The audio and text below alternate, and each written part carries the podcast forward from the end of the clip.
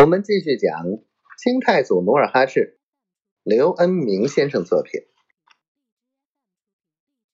还有更恶毒的话，尼堪麦兰火上加油的说。他还说，一旦他或者爱新觉罗一家掌了兵权，就先杀专会搜刮民财的李总兵。住口！李成梁听了。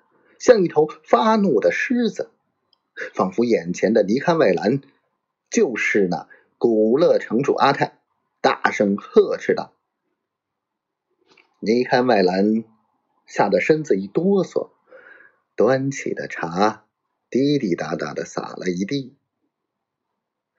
他舔了舔嘴唇，见时机成熟，就站起来，凑到李成梁身边，说。”万历年初，你领兵火攻了王聂的山寨，杀死了他的父亲，使全寨人畜几尽。我想阿泰对此灭门之举、杀父之仇不会忘记的，所以依小人之见，先下手为强，除去这条祸根。李成梁觉得言之有理。于是下令次日发兵围攻古乐城。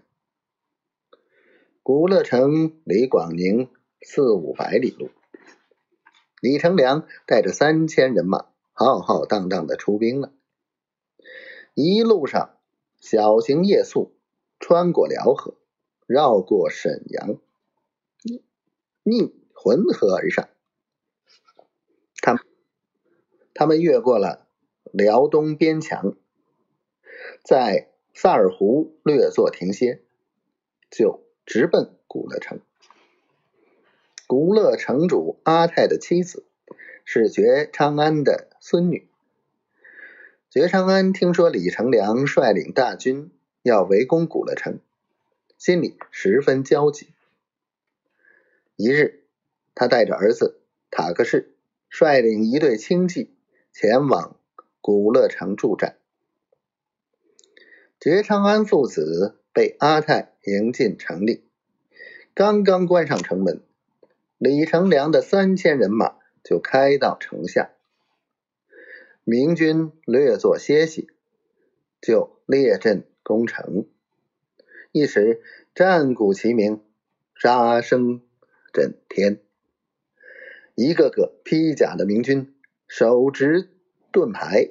握着大刀，架起云梯，蜂拥而上。